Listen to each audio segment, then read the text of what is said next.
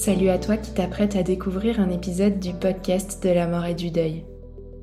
J'espère que ce contenu t'apporte les repères et le soutien dont tu as besoin sur ton chemin. Si tu veux que ce podcast continue et pouvoir entendre d'autres témoignages, interviews et partages inspirants, c'est à toi de jouer en nous soutenant sur notre cagnotte Tipeee. Si chaque auditeur nous donnait ne serait-ce qu'un euro par écoute, le podcast aurait encore de longues et belles années devant lui. Alors c'est le moment d'y penser, de t'arrêter et de valoriser notre travail. Toutes les infos pour contribuer sont en descriptif de cet épisode. Merci beaucoup et belle écoute.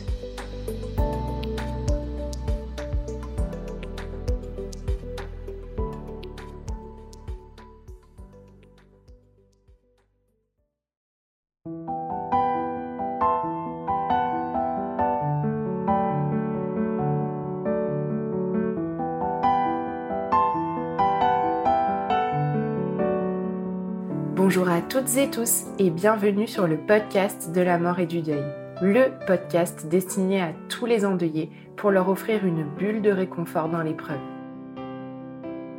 Je suis Tiffany, accompagnante professionnelle du deuil et je réalise ces épisodes aux côtés d'Elsa, ingénieure du son.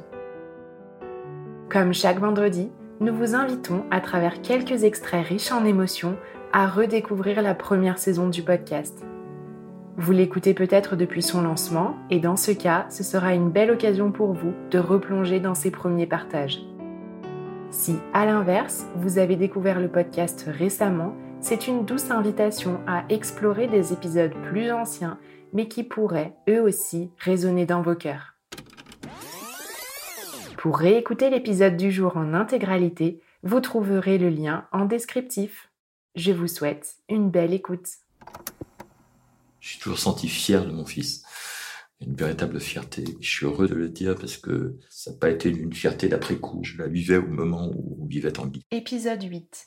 Pascal nous raconte la perte de son fils Tanguy et son chemin de deuil depuis. Et, Tanguy a beaucoup, beaucoup marqué son entourage euh, familial. Il a aussi beaucoup d'amour.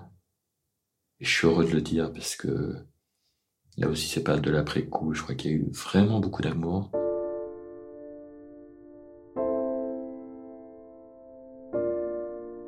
Nous avons très rapidement su que Tanguy nous avait laissé une lettre.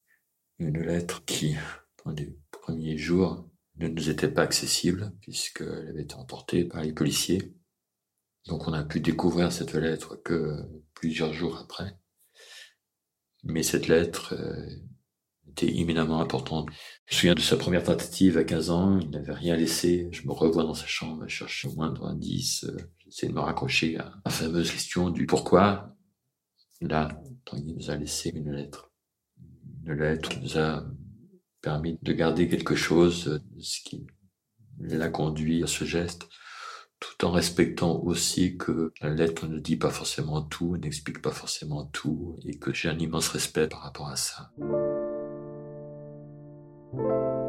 J'ai calculé que ce serait à partir du 8 juin, je serais passé plus de temps sans Tanguy ou après le décès de Tanguy qu'avant le décès de Tanguy.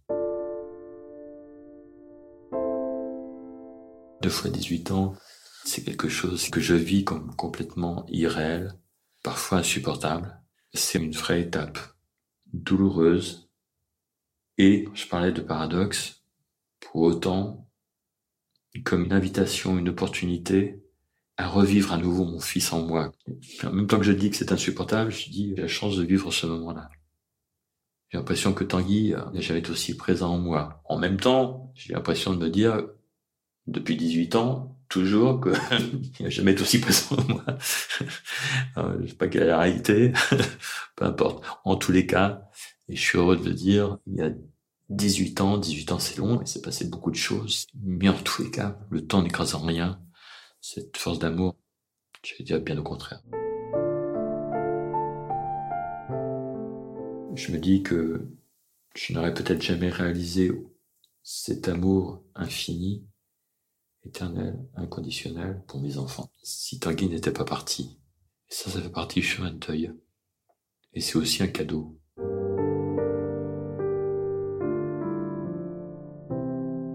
une phrase qui me vient de Michel Audiard. Heureux sont les fêlés, car ils laisseront passer la lumière. J'aime beaucoup cette phrase parce que je vis ce chemin de deuil comme cette espèce de fêlure, effectivement, qui me permet de laisser passer sans doute beaucoup plus ce que je suis, ce que je peux apporter, ce que m'apportent les autres, et de sens. Et ça, je suis sûr que je l'aurais pas vécu s'il n'y avait pas eu cette euh, fêlure.